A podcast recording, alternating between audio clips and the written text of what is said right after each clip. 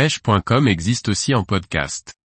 Recherchez-nous sur votre plateforme favorite. Leur dur chartreux, si rare, et pourtant tellement efficace. Par Liquid Fishing. Le chartreux, une couleur entre le jaune et le vert, mérite d'être plus souvent utilisé, pour sa polyvalence d'utilisation, surtout par faible luminosité. Regardons ce qui fait la force de cette couleur sur un leurre dur. Le chartreux est une couleur lumineuse, à la limite du fluo et à mi-chemin entre le jaune et le vert. Pour être plus précis, cette couleur se décline même en deux, avec un chartreux qui tend vers le jaune et un autre chartreux qui tend vers le vert. Le chartreux est une couleur qui absorbe peu la lumière, et en renvoie donc une bonne partie. Cette luminosité qu'elle renvoie permet au leurre d'être visible dans toutes les conditions, notamment par faible luminosité, le matin et le soir, par temps nuageux ou dans les eaux teintées.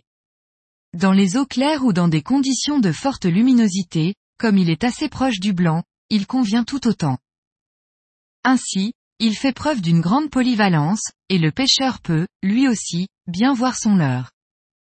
En ce qui concerne les leurres souples, le chartreux est une couleur que l'on retrouve assez facilement et je ne vais pas m'attarder sur eux. Que ça soit sur le cendre, le brochet ou le silure, L'efficacité de cette couleur n'est plus à démontrer, mais étrangement, elle est beaucoup moins déclinée sur les leurres dures, du moins en France. Le Fire Tiger est une des couleurs les plus populaires pour pêcher le brochet. Lorsque l'on y regarde de plus près, ce coloris inclut une majorité de chartreux, avec du orange, du vert foncé et des rayures noires. L'autre couleur de base pour pêcher le brochet est le blanc. Le chartreux regroupe ces deux couleurs, en proposant un leurre lumineux, à mi-chemin entre le blanc et le vert. C'est la couleur que j'utilise de plus en plus. Avant, lorsque je faisais l'acquisition d'un nouveau leurre, je prenais souvent un Fire Tiger et un blanc. Maintenant, je ne prends que le chartreux si cette opportunité est proposée, car avec un seul leurre, je couvre ce que je faisais avec deux leurres. Pour pêcher l'aspe, le matin et le soir, dans la pénombre, c'est la couleur à avoir absolument.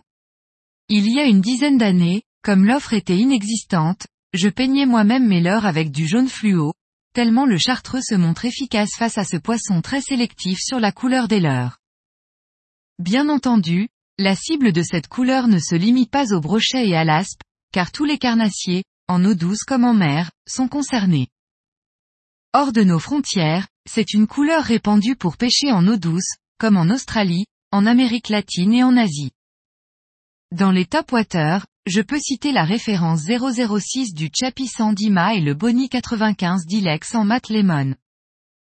Du côté des hard swim bait, il y en a quelques-uns également, comme le Baby Face 180 BB et le Madness Balam en 250 ou 300, tous de bons leurres pour le brochet. C'est plutôt du côté des jerkbait minnow que l'offre se fait trop rare. Je peux quand même citer le Kanata SW de Megabass. D'ailleurs, c'est souvent vers les leurres japonais qu'il faut se tourner pour trouver cette couleur.